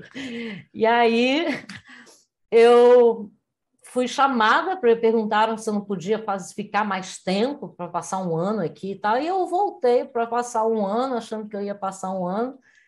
E eu voltei, mudei de Malicuia e, e vim morar aqui. Um mês depois de eu estar aqui, bateu o correio na minha porta, uma caixa para mim. Aí eu, uma caixa assim, falei assim, gente, que, que é isso? Né? Eu não sabia, não sabia nem de quem era, não tinha remetente, veio de Recife. Aí eu abri e tinha lá mil pacotinhos enrolados no celofane disso aqui. E é, um, e é assim, é bem, bem simplinho. O novo parece velho, sabe? Já parece velho porque é um, é um não dá para mostrar para você, mas é uma com a logo da Dó atrás, a estrela, não é nem da Dó, é esse, essa logo é o logo que é o meu símbolo com BH, com LA, que é o símbolo da roda. A roda com a estrela de seis pontas e o símbolo dele no meio, que é uma lança uma serpente. É esse da carta da iniciação, né? Essa carta, é essa carta do templo. Não, o símbolo do verso é esse mesmo símbolo que está na carta da iniciação. Ah, sim, é, abre o tarô com ele. É muito bonito. Isso. Aí eu recebi isso, cheio, mil problemas, assim, muitos baralhos foram descartados, porque tinham muitos defeitos, as costas muito marcadas e tal. Mas, assim, até hoje eu agradeço ao céu, porque eu não sei quem foi que mandou imprimir o tarô Adó. Não sei. Isso foi um, um, presente divino, entendeu? E eu tenho certeza que não foi a pessoa que fez o desenho, porque ela não tinha condições. Ela saiu de João Pessoa, foi para o Paraná, porque um filho chamou, não me lembro direito a razão, e ela deixou o apartamento dela comigo, que ela morava de aluguel, aluguel e Inclusive, ela estava assim, super fodida mesmo, sabe? Desculpa a palavra, mas assim, ela estava numa situação bem difícil, sem, com as contas atrasadas e tal. Assim, eu tenho certeza que não foi ela. Ela já faleceu, inclusive, Mirtes, né? já amiga que vai para a luz. Então, assim, mas eu não sei, até hoje é um mistério, é um mistério tem uns mistérios assim na minha vida, né? Eu, te, eu fiz um trabalho na, na, na, Rede Globo meses antes de eu vir para cá para fazer uma assessoria de uma novela sobre alquimia. Não lembro, eu não sou muito noveleiro, então não lembro nem o nome da novela. Alguém pode lembrar e dizer. Eu não lembro, é, com Edson Celular. Aí eu era para eu dar uma assessoria. Aí esse trabalho surgiu assim no momento de corda no pescoço, sabe quando o negócio surge assim? Você pode dar uma assessoria sobre alquimia, não sei o que, na novela, tal, fera ferida, fera ferida. Isso. Aí, assim, aí eu falei, vou. Aí eu fui, tive que fazer um cadastro na Rede Globo. Aí na Globo, o cara falou assim para mim no RH, falou assim, mas você já tem cadastro aqui? Eu falei assim, eu nunca pisei aqui, cara, não tem como eu ter um cadastro aqui. Ele disse, não, mas tem, você não mora na rua tal, na rua da Matei 50? Eu falei, é meu endereço. Eu falei, você, você mora, você tem seu cadastro aqui, tem até seu CPF. Eu falei assim, não sei, mistério, mistério. Eu não sei, mas aquele trabalho tirou minha corda do pescoço para eu poder fazer minha mudança para cá, porque eu não tinha nem como vir para cá. Eu estava assim, eu vim, fiz uma minha mudança com oito caixas. Oito caixas, ninguém faz mudança com oito caixas. Oito caixas que desce num, num, tipo de caminhão que, que era o cara falou assim para mim: não pode ser maior do que isso. As caixas têm que ser desse tamanho, porque eu vou transportar fingindo que é documento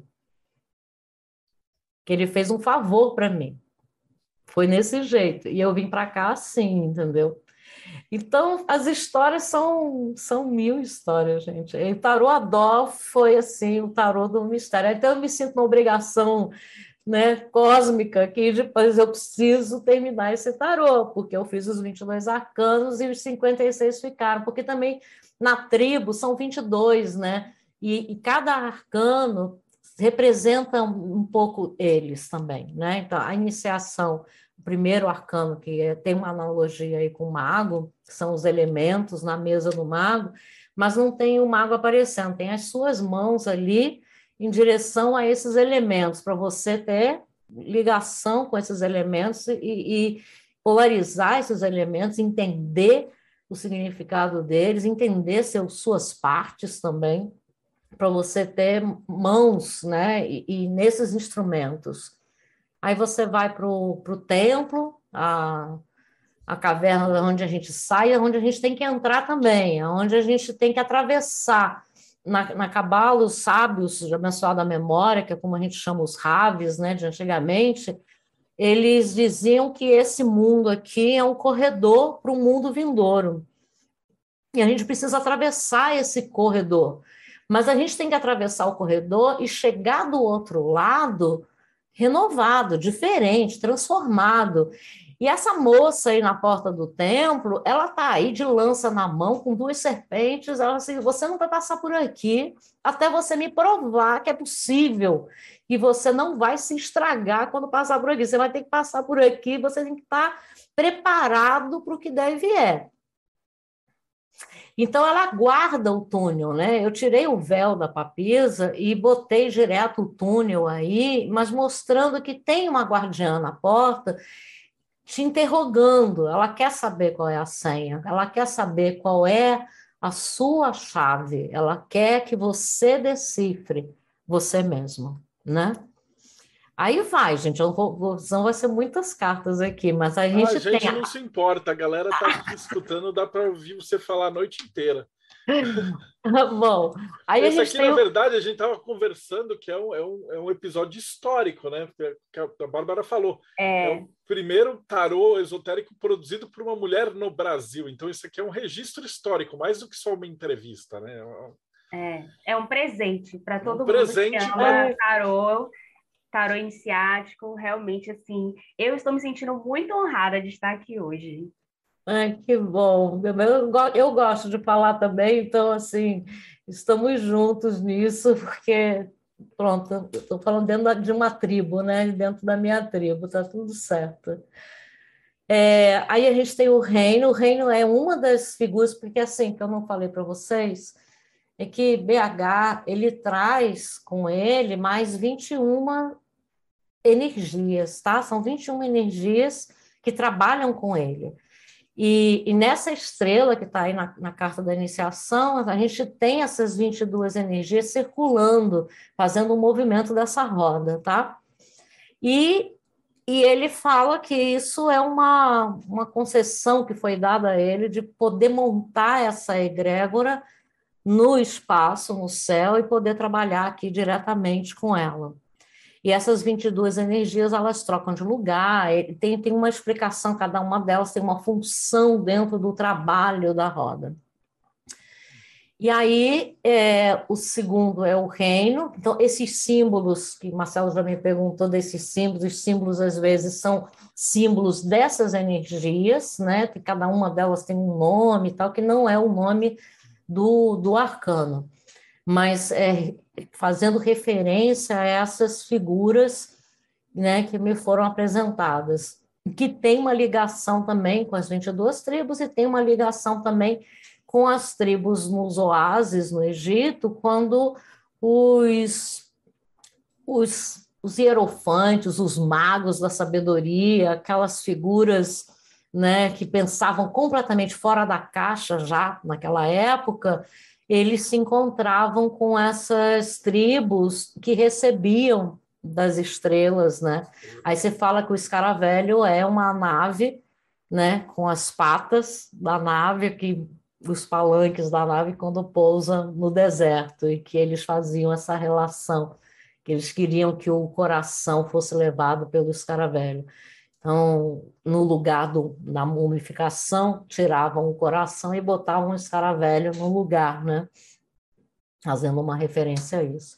Mas, enfim, aí vem o reino, que é a, a analogia com a carta da, da imperatriz. Aqui a gente tem os elementos também, de novo, o ar, a água descendo, o ar subindo, a transmutação do elemento, de um único elemento, como ele pode ser transformados nos cristais, a água, o arco-íris, tudo, o sol, a estrela. E, e essa imagem dessa figura, que para mim é uma figura, né, trabalha com BH, essa mulher que é é a que traz a, a, cura pela própria natureza, a sua, a sua natureza. Você tem que entender a sua natureza entender o reino, entender que nós vivemos aqui, nós não podemos viver contra isso aqui. Isso foi uma grande lição para mim, porque eu era muito contra tudo. A gente tem aquela coisa que espiritualidade, você tem que ficar contra esse mundo. Eu aprendi na, no meu caminho que a gente, o primeiro plano que a gente tem que trabalhar é o físico. É o plano material, é o físico, é aqui, é o planeta, é onde nós estamos. Sem ele, a gente não chega no espiritual. Então, assim, ir para o espiritual pulando corda ou banquinho, sabe? Pulando degrau, não dá certo, a gente tem que passar por ele. O arcano da hierarquia, que é outra figura, o chimarrão aqui não entra na mão dele, um chimarrão, o chimarrão aqui não entra é, como, como símbolo do arcano, mas é símbolo da figura que, que eu trabalho também, né? Que que gosta de um chimarrão. Então, eu deixei o chimarrão em homenagem a ele, que é outra energia também, e que traz a, a, questão da hierarquia, que, que é uma coisa muito trabalhada, mal trabalhada hoje em dia, né? Porque você fala em hierarquia, o povo não gosta, né? De hierarquia. E a gente aprende no arcano, de, nesse arcano, que tudo tem uma hierarquia, tudo. O, o sistema solar é hierárquico, funciona num sistema hierárquico tudo em nosso corpo, nosso organismo funciona. Sem o coração, não adianta nada ter o resto. Entendeu? O resto não vai funcionar se não tiver o coração. O sol, se o sol for embora, não tem sistema solar. Então, a hierarquia foi assim fundamental para entender o funcionamento da ordem das coisas, né? Como as coisas funcionam. Depois vem o verbo, que, que tudo é é a manifestação, né? Verbo é a ação, é, é, o, é a fala, é o, o, Você pode pensar, você pode sentir, mas quando você fala, quando você coloca para fora, você manifesta. Aí você está no reino ainda, você está trazendo para cá aquilo que, você, que foi recebido, né? é emanado na coroa, mas até chegar no reino é quando você manifesta. E, e tá, tem a ver com. Bom, tem, o, o, arcano do Papa tá aí, mas tá embutido, tá? Tá, tá, tá bem embutido aí, porque o tarô Adó, ele traz essa. a essência do arcano. O, o que, que é mais importante para você entender na sua evolução? Então traz uma tradução, assim, vamos entender isso aqui. Vamos entender como que as coisas funcionam. Você entendendo, você vai poder fazer o melhor uso da sua vida, dos seus instrumentos para a sua evolução. E aí tem a forma, que é o arcano do karma, você, arcano, você vê que esse cavaleiro aí está botando um vaso ainda dentro do carro, os leões não estão atrelados ao carro, à biga, ainda é da época dos leões conduzindo a biga, ainda não tinha cavalo aqui. Então, assim, tem um tempo lá atrás que o desenhista fez uma coisa meio grega, mas eu deixei, tudo bem. Aí, tem umas coisas que o desenho não saiu exatamente como eu pedi, mas aí eu também falei, não, tudo bem, tudo está fazendo parte, porque mistura os tempos aqui, né? E é a forma, porque é muito mais importante a forma como você vai conduzir o carro do que o carro em si. Então, eu tirei o nome do carro e botei a forma, porque é a sua forma. Esse arcano ele vai fazer uma relação com o arcano do domínio, que é o arcano 11, né? que é, é originalmente é a força. Então, é fantástico porque ele está a... bem, bem conectado com a cabala judaica, né? Assim, a gente pega da Golden Dawn com os, com os caminhos da árvore e tudo, né? Muito bonito. É, é, tá tudo, é isso que eu falei, né? Que é uma fusão da cabala, do Egito, da, do meu caminho, da minha experiência, né? Então, a forma traz aí o carro bem diferente. O cara tá tranquilo aqui e botando na, no carro o mais importante, que é a vasilha. E a vasilha representa a consciência. Para os egípcios, era onde era é o, o hieróglifo do coração. E o coração representa a consciência. E na Cabala, a vasilha é o kili, é o kilim, que são as vasilhas, né? E o, e o kili é, é a vasilha onde você recebe, é o receptor, é a criatura que recebe do Criador, que é o doador, né? Então, o mais importante é você ter consciência de como você vai dirigir esse carro. E, para fechar a linha, é a opção, são os dois caminhos, acho que esse aqui está mais claro. É, você vai pelo caminho da alegria ou pelo caminho do sofrimento, mas você vai ter que ir lá no final do arcano, lá, na, lá em cima, tem um diamante. Assim, você tem esse trabalho de, de lapidar o seu próprio diamante. Você vai lapidar. Lapidar dói. Se você pensar, tem uma imagem que o Quiroga usou no, no Instagram dele outro dia que eu gostei muito, que é um, um é um quadro que é uma, uma, uma mulher talhando ela mesma numa pedra e, e é a formação, né? Essa formação, você se forma você se molda, você acha o seu diamante, acha a sua, a sua essência. Então, vocês podem ver que assim os arcanos do Tarot Adó, estão mostrando coisas para você poder se trabalhar, poder se entender, poder fazer uso desses instrumentos que estão na carta da iniciação, que estão aí. Então, ele vai fazer toda a trajetória. Agora eu vou mostrar agora eles todos juntos, para vocês entenderem. Aqui, ó. Esse é, esse é o livro ele é lido assim, tá? Ele essa é a tiragem do tarô Adó é com todos os arcanos. Você não o, o consulente ele não vai escolher uma carta, porque a gente vai embaralhar essas cartas que está contando aqui uma história. E toda essa história é para você encontrar o arcano 22, que está aqui do lado a essência. Então, na tiragem, isso daí é o que está na sua mão. A gente vai embaralhar essas cartas, elas vão ser misturadas, você pode dar para a pessoa também embaralhar para ficar com a energia dela, porque você vai usar elas inteiras, todas elas, todas elas entram. Você não vai ler todas, talvez leia, depende do, do que vai sair, mas o que vai determinar eu tentei fazer aqui uma coisa para poder ensinar isso para vocês, tá? Para vocês poderem fazer, mas vamos lá. Aqui eu deixei mais sombreado para numerar. Então, essas são essas casas, são 21 casas, tá? Essas casas, elas estão aí representando esse arcano. Então, a 1 é a iniciação, a casa 2 é o templo, a casa 3 é o reino, né? A 8 é a verdade cósmica, a 9 é a sabedoria, a 18 é a profundidade, a 21 é o universo. Cada uma delas tem o, o próprio arcano como dono daquele espaço.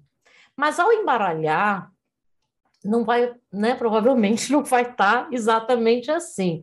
Quando você embaralha, você vai dispor o arcano, os arcanos fechados.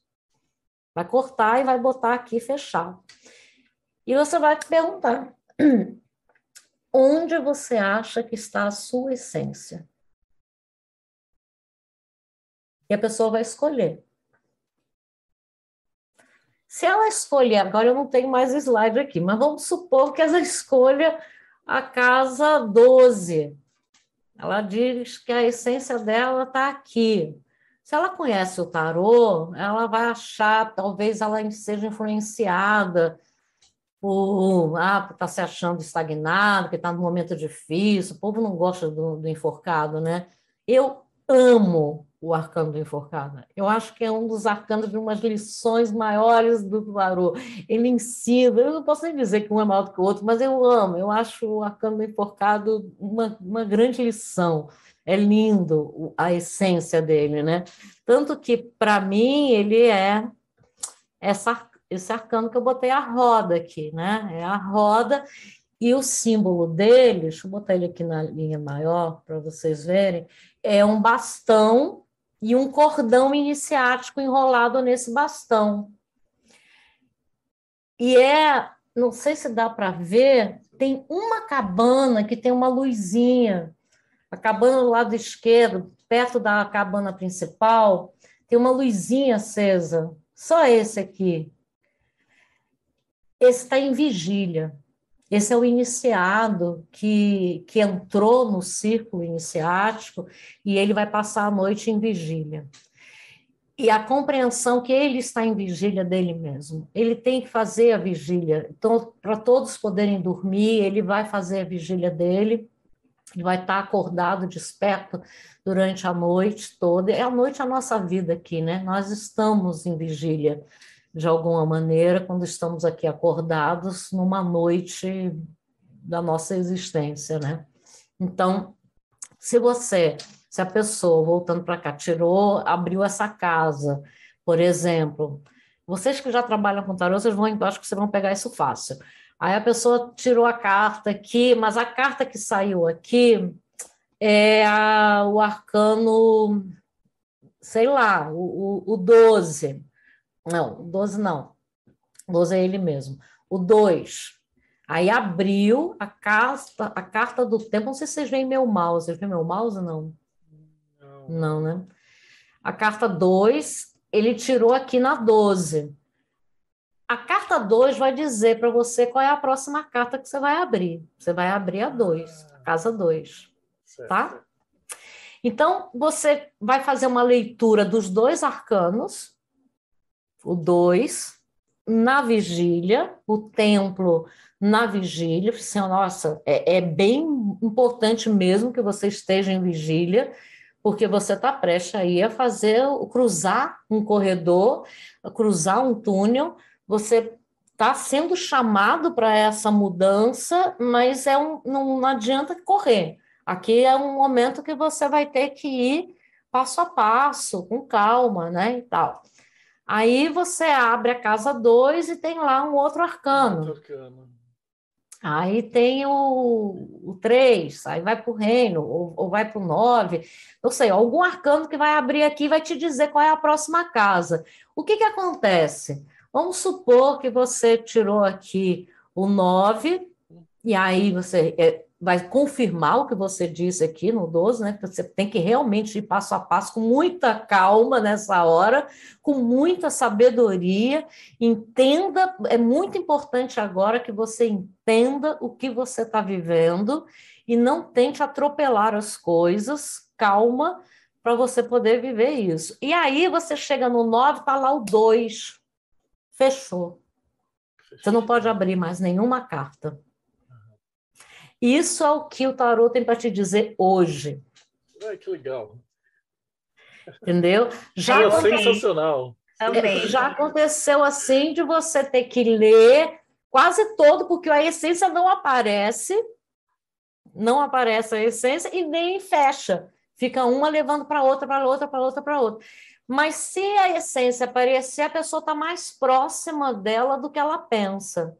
Mas se não aparece, a gente vai ver o que, que tem na mão. Às vezes, o que tem na mão, a carta que está aqui, pode ajudar a ser uma chave, entendeu? Ser uma chave. Aí talvez tenha uma coisa até diz assim: o que, que você está fazendo? Né? Aí sai aqui a harmonia, por exemplo, que é a 14 olha, de repente a música pode servir para você num momento, pode ser uma terapia boa, pode ser algo que vai te ajudar a conectar. Aí você pode até dar alguma instrução que, que a pessoa pode fazer para ajudar com a partir do que ela tem na mão. Isso pode ser bom também. E às vezes ela tem a própria essência na mão, estava o tempo todo na mão dela e ela não vê. Às vezes eu já fiz esse caminho aqui de abrir quase todos os arcanos e a essência estava na mão da pessoa e não apareceu, né? E, e nem, nem juntou. Então, é, é isso, assim, acho que deu para entender a, a tiragem. Ah, é sensacional, muito, muito, Gostaram? muito legal. Ah, que bom. Eu amei. Muito bom, parabéns. É isso, assim, não sei, agora com vocês. Quiser que eu volte aqui alguns slides também, tudo bem. Eu quero saber quando que sai esse tarô para a gente poder ter ele em casa. É, a principal pergunta é quando é que, quando é que sai esse arcano? É, Dinho, Dinho disse para mim que já está nos finalmente, vamos digitalizar para passar agora as linhas, né? E a gente vai dar uma recalchutada no, no, no tarô no original, porque a gente vai manter essas imagens, obviamente, e a gente tentou deixar os 56 mais similar, que o 56 já não entra nesse tipo de linguagem, o 56 uhum, já é uma sim. outra linguagem, né? Mas é mais para a gente ter, eu gosto, né, de trabalhar com todos e tal, mas para ter mesmo. E junto com, com eles vai ter, já até mostrei aqui, eu acho que eu tenho, eu trouxe, tá aqui, ó, já a produção dele eu, aqui é o Tomás comigo na primeira foto, estou eu e o Dinho aqui. Isso é na Dó, na sede. Tem a árvore da vida lá atrás, tá vendo? Uhum. Dá para ver? Sona. É, e esse aqui Oi, já é no ateliê aqui, aqui em casa, que eles estão pintando, estão meus filhos e o Dinho aí. E aqui na última foto tá a Bia Sion e o Fernando Moura, que eles estão gravando para mim, estão terminando agora de gravar os 22 arcanos do tarô, as músicas, porque também tem esse projeto e eu quero botar isso tudo junto.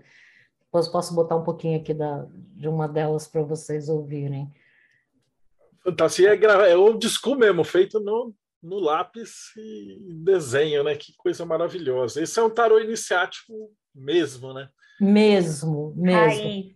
É, e o, e o tarô, e o, o eu chamo, a gente chama de oráculo, a parte musical, é, foi um outro projeto com tarô, tanto o tarô Adoma como qualquer outro tarô, porque a linguagem é uma linguagem a partir de aulas minhas e tal, e que foram surgindo, um trabalho junto com os alunos, pós-aula, que é muito interessante isso. Eu gosto muito de trabalhar com a arte como uma parte necessária na evolução da consciência, porque isso é uma coisa que está fazendo muita falta no mundo hoje, né? A arte, a arte de Tiferet, o centro da árvore, a, o, a beleza, a, a criação, o, a recepção da criação na sua essência, né? E, e sair do enlatado, sair do, da mesmice, sair do que vende, sair do. É outra, é outra linguagem. Então, a gente já fez peças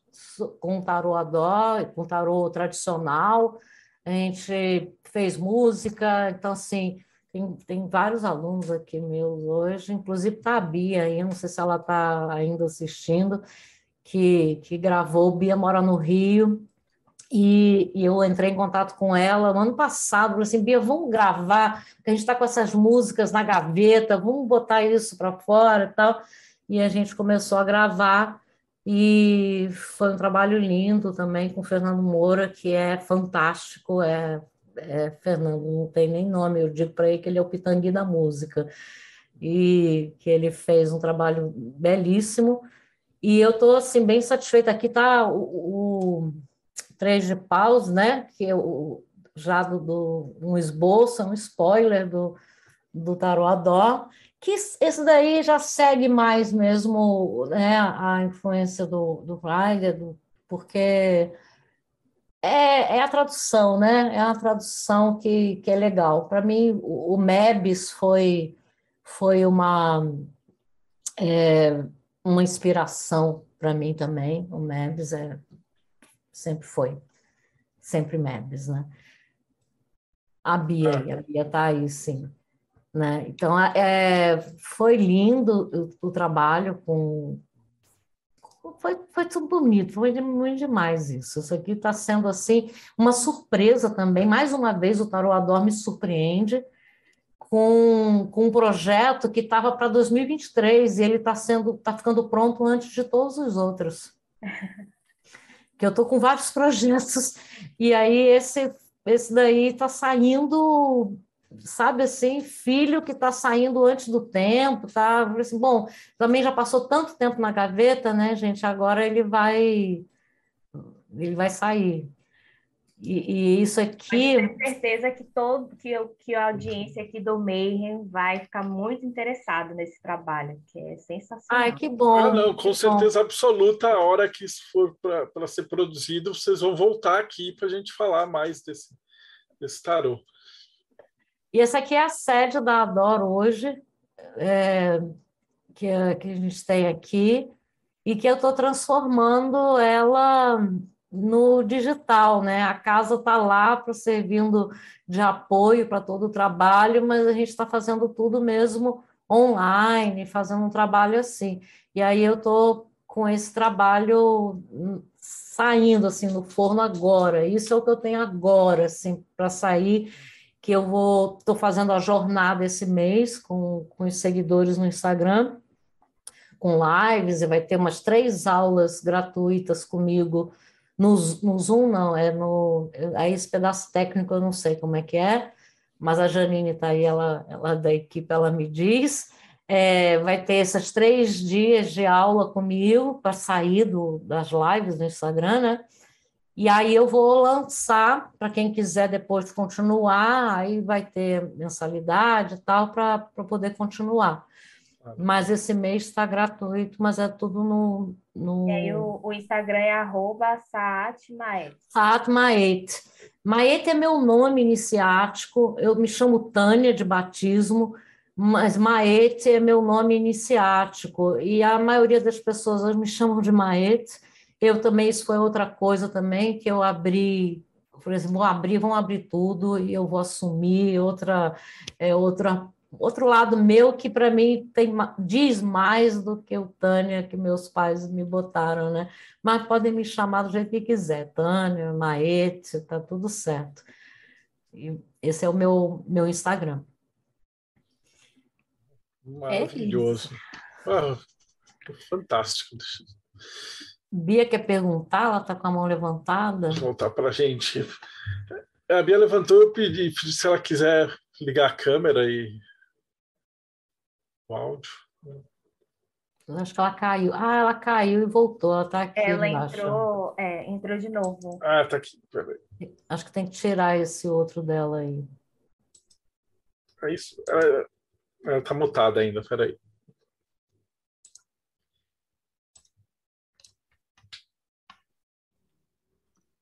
Alô, alô? Oi. Alvi, seja bem-vinda.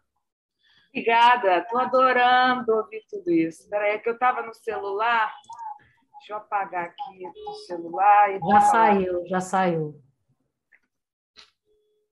Oi. Gente, é uma viagem incrível, Tarô, né? Eu acompanhei desde o primeiro momento a feitura desse Tarô Ador e as músicas, e agora a gente está terminando de fazer as gravações, que então, modéstia à parte, está muito, muito lindo, muito emocionante para nós fazermos, sabe? Como então, que é o processo para compor uma música do tarot? Que bom, que bom que você, você, vocês estão é, tendo a oportunidade de ouvir, de ouvi-la, né? De ouvir esse trabalho maravilhoso da Dor. E um beijo para os meus amigos e meus companheiros, meus irmãos aí, que estão aí, morrendo de saudade. O trabalho, Marcelo, foi, foi pós-aula. É Agora eu não estou não, te ouvindo, Tânia. É, tem que tirar o som dela agora.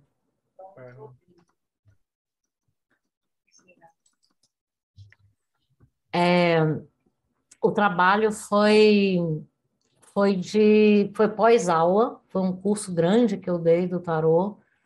E depois de cada aula, a gente sentava e produzia em cima do, do, das coisas que eu disse e tal. A gente foi fazendo a letra, foi um trabalho em conjunto com os alunos.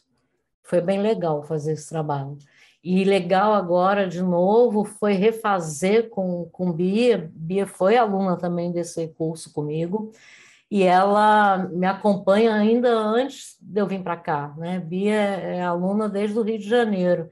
Então, é, foi muito legal que a gente refez algumas músicas, algumas melodias, a gente deu umas mudadas e tal enfim, foi, foi um trabalho terapêutico mesmo da gente estar tá fazendo esse trabalho, e a gente não achou que fosse ficar pronto tão rápido, e o Fernando é o cara, assim, que foi, que proporcionou de ser tão rápido, né? Eu posso compartilhar aqui com vocês um pouquinho de uma melodia, de escolha, Marcelo, você... Põe o sol para gente. O sol. Vamos ver se.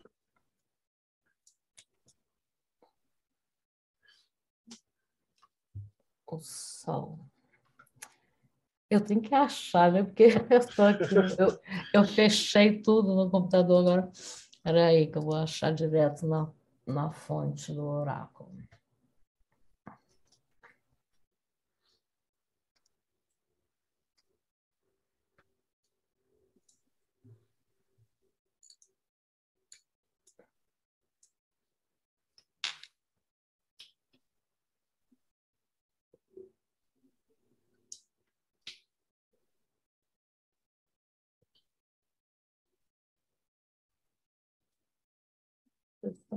Vou ter que compartilhar, né? Sim, acho que. É, tem, ouvindo, que clicar não, né? em, tem que clicar em Share Sound. É, é não estão ouvindo, peraí. Share Sound.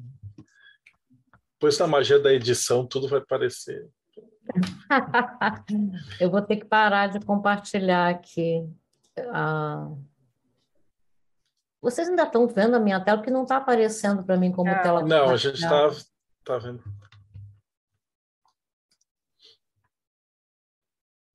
É, você pa- parou de compartilhar. Hum.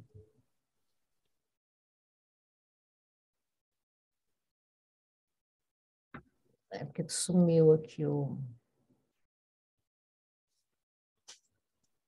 Pronto, acho que agora vai.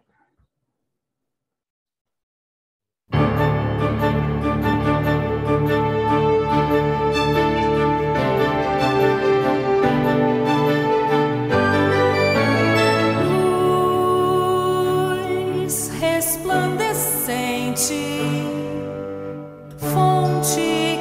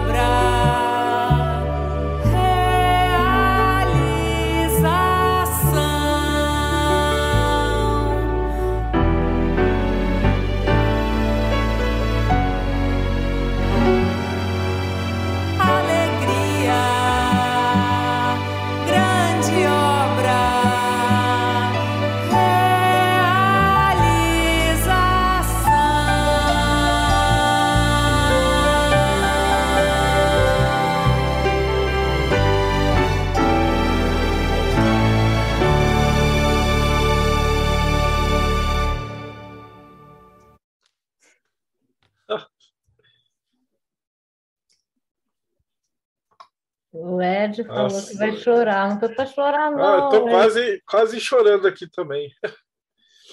Bom, muito emocionante. Poxa, tá de parabéns. É, eu gosto muito desse trabalho, gosto muito. E é bom poder compartilhar com mais gente.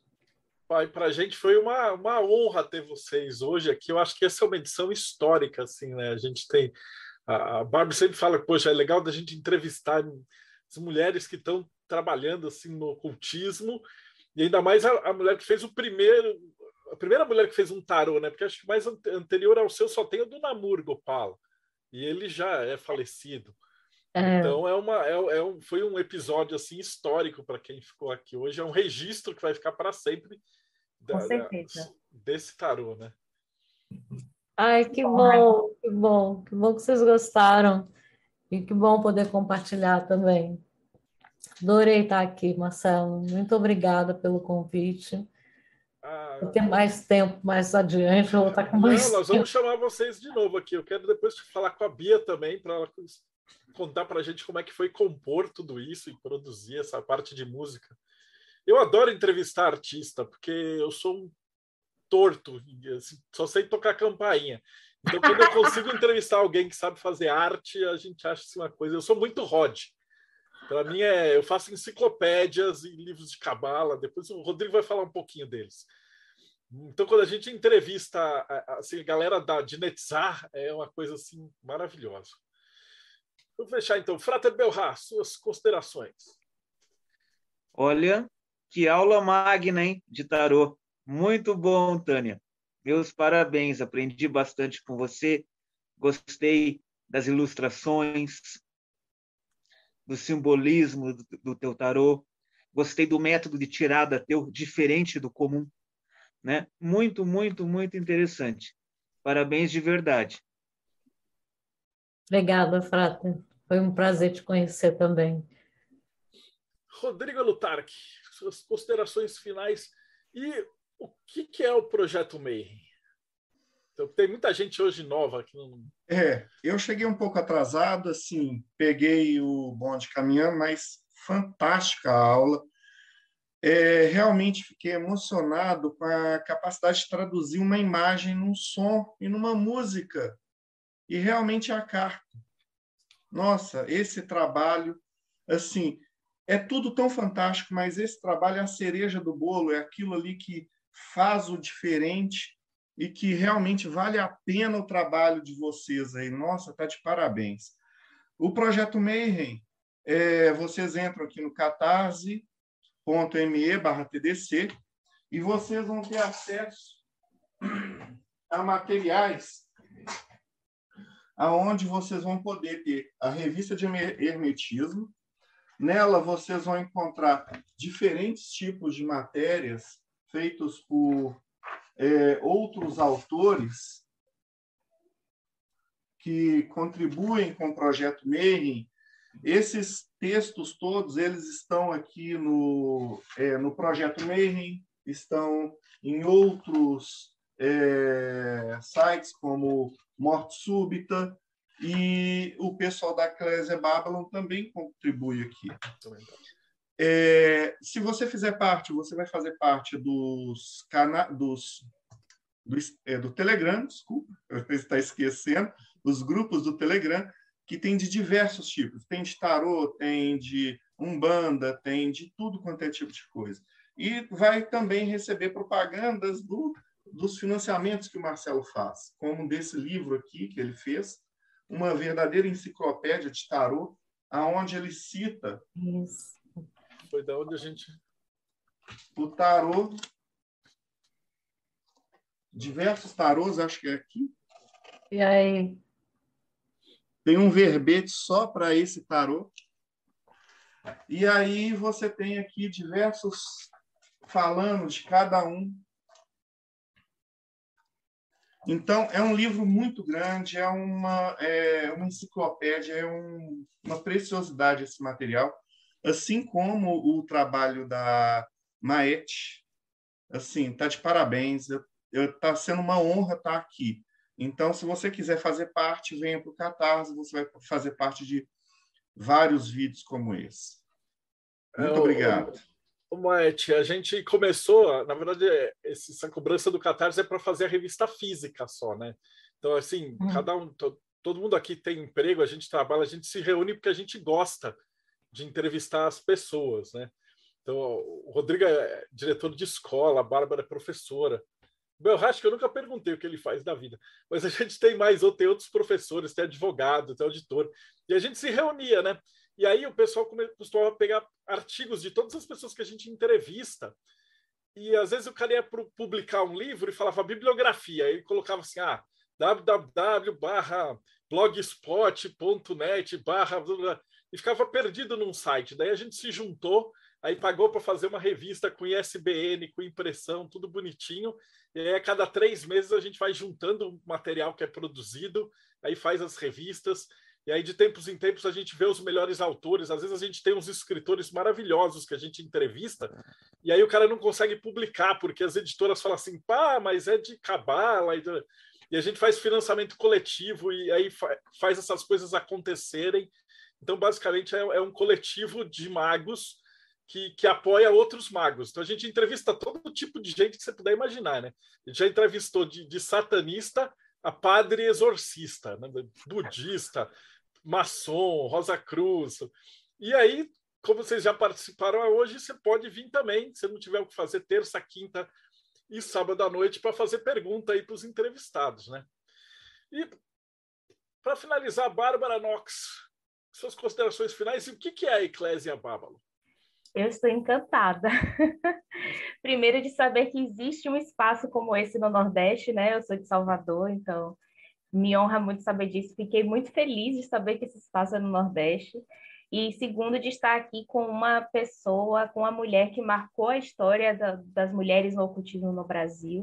Então, eu pesquiso esse assunto, né? A história das mulheres ocultistas é algo que faz parte da minha história. Então, hoje eu estou me sentindo assim emocionada, honrada com esse momento, né? Eu sou muito grata ao Projeto Mayhem por ter me dado essa oportunidade de estar aqui hoje e para mim foi muito especial. E o, o, o simbolismo do, do, do, baralho, né? Esse trabalho artístico que também me encanta muito, muito bonito. E tem muito a ver com o que eu acredito que é a espiritualidade, a expressão da espiritualidade, né? Então, quando a gente está diante de uma pessoa que verdadeiramente é iniciada e é adepta, é diferente. E como eu vou citar Crowley, né? Ele diz: quando a pessoa faz a sua verdadeira vontade, ela conta com a inércia do universo a seu favor. Então, nada mais é do que isso. Todos esses acontecimentos mágicos e diferentes e inesperados, o universo conspirando para um trabalho que é de uma verdadeira adepta. Então, sensacional. Muito obrigada mesmo. E a Eclésia Babylon é uma instituição religiosa gnóstico-telêmica, cuja figura central de culto é Babylon. Então, se vocês têm interesse em conhecer uma comunidade telêmica, em assistir ritos, em fazer parte de missas gnósticas, com o contexto telêmico, entre em contato com a gente no 4gsanctuary.com ou podem falar direto comigo no Instagram, vespa.nox, que eu terei o maior prazer de recebê-los. E é isso, muito, muito obrigada. Obrigada, Bárbara. Prazer te conhecer, conhecer esse trabalho. Muito bom. Uh, e todos os dados depois eu vou pegar com a Tânia para você que está assistindo a gente o endereço, como falar, como e também como é que compra esse tarô, né? Que essa é a parte mais importante. E aí quando você for fazer o lançamento, tal, a gente vai estar tá junto ajudando a divulgar aí, né? Olha, Marcelo, tá eu vou ter que entrar aí nesse negocinho de coletivo, porque o outro livro, esse aqui, ele está até hoje. Eu, eu fiz duas edições desse livro, eu não tenho mais ele físico. A única forma de encontrar ele é na Amazon, no livro digital, os dois. Esse aqui eu tenho, ele físico ainda, o segundo. Mas o primeiro já foi duas vezes, eu não fiz mais, porque é sozinha, né? É sem editora, né? Então, a gente, a gente é. costuma entrevistar a maioria dos caras que são, se dedicam um pouco ao cultismo, né? Porque eles fazem outras coisas da vida. E, e, a galera realmente, como a Bárbara falou, os adeptos e tal, e a gente está conseguindo é, é, produzir esse material, né? A gente, obviamente, ó, esses trabalhos aqui, ó, ó, o dos orixás do mundo foi um, um, um, Roberto que a gente entrevistou. Ele só vendia no clube dos, dos autores e tal, porque ele achou que não, não tinha. E a gente conseguiu produzir um capa dura, lindão. Uh, a gente fez ó, o Fraternitas Saturni, da Ordo Saturni o Equinox ali do Crowley, um livro de ensaios do voodoo, que era de um uhum. sacerdote. Então, então é, é, o financiamento coletivo é uma maneira de você pegar esses artigos de nicho, que vai ter tiragem pequenininha, só para o pessoal interessado. Então, com certeza, a gente vai estar tá, tá do teu lado aí para te ajudar nisso. Tá. Tá tem que você que falar alguma coisa, não, só, não adianta só mostrar. Tem que falar para aparecer. É. é, enciclopédia mitológica que o Marcelo fez. É, também mostrei o Equinox. E Esse Equinox outro... era um livro que falaram que não ia vir para o Brasil. Daí a gente fez acontecer, a gente consegue, a galera se reúne em volta e fala assim, quem Realizou vai querer esse nosso trabalho? Sonho, sonho de e aí o pessoal e o pessoal vai e, e, e, junta, é colaborativo mesmo, né? A magia do caos. Tudo. Ah, tem muito aqui. Ô, Tânia, só Com certeza o seu financiamento vai bombar. Ah, vai bombar. Cara, um deck desses financia primeiro dia. Fácil, fácil. A trilogia dos livros todos, desses livros dela, o deck, tudo. Massa. Então, maravilhoso. Eu vou me despedir agora. Muito obrigado a vocês. Tem muita gente nova hoje. Obrigadão, Tânia. Vocês que acompanharam a gente, então não percam no próximo bate-papo Mayhem.